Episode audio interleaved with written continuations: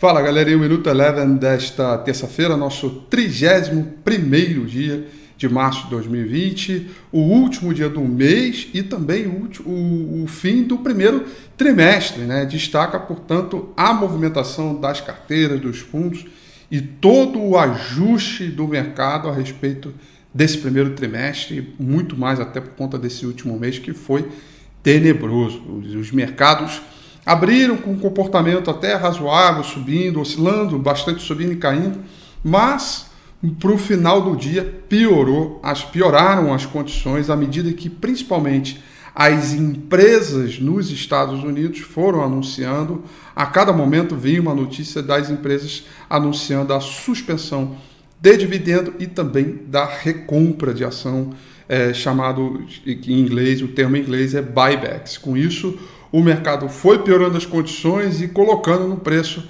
esse pior trimestre do Dow Jones, que caiu 27%, 23%, perdão, é o pior trimestre desde 1987. Por aqui também a lista de coisas das piores, né, não não não são economizadas, né? O a Wits Bovespa é a pior performance absoluta uh, tanto em dólar quanto em real. E o real, nossa moeda, é a moeda que mais se desvalorizou neste primeiro trimestre. O, do, o real contra o, o, o dólar, lembrando o spot, ele caiu 22,64%. É, por cento. O mercado de hoje, portanto, foi de forte ajuste, de percepção a partir do início do próximo mês. Tivemos também intervenção do Banco Central durante o pregão, à medida que ele ia encontrando algum tipo de escassez, já que também é representada pelo final de mês. Com isso, o S&P 500 fechou com queda de 1,60%, o índice de mercados emergentes subiu um pouco, 0,68%. O petróleo recuperou terreno, chegou a subir mais de 10% durante o pregão, mas fechou ali com levíssima alta de 0,05% para o WTI e levíssima queda de 0,09% para o petróleo do tipo Brent. Ainda há uma longa discussão a respeito é, dos Estados Unidos com a Rússia, Arábia Saudita, OPEP com a Rússia, que deve ainda ser uma novela que deve se estender certamente para o próximo mês, começando agora em abril.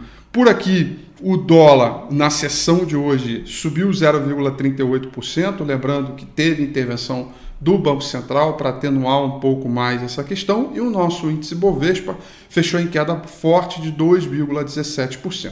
A queda não seria pior, é, só não foi pior, melhor dizendo, porque o Petro, a Petrobras subiu 4,56% e ela pôde atenuar um pouco o problema. Lembrando que a Petrobras, durante a sessão, ela chegou a subir mais de 7%, né? isso por conta dessa melhora é, do petróleo. Portanto, um dia completamente de ajuste, fim de mês, fim de trimestre, muita movimentação das carteiras e, e de tudo que, que, é, que tem de análise e de percepção para frente e amanhã, 1 de abril, um novo pregão e certamente aí um novo trimestre para a gente lidar com esse mercado.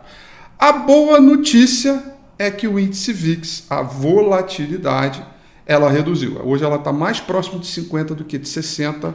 Mesmo com a queda de hoje, a vol diminuiu. Isso é uma boa notícia. O Minuto Eleven fica por aqui. Quer ter acesso a mais conteúdos como esse?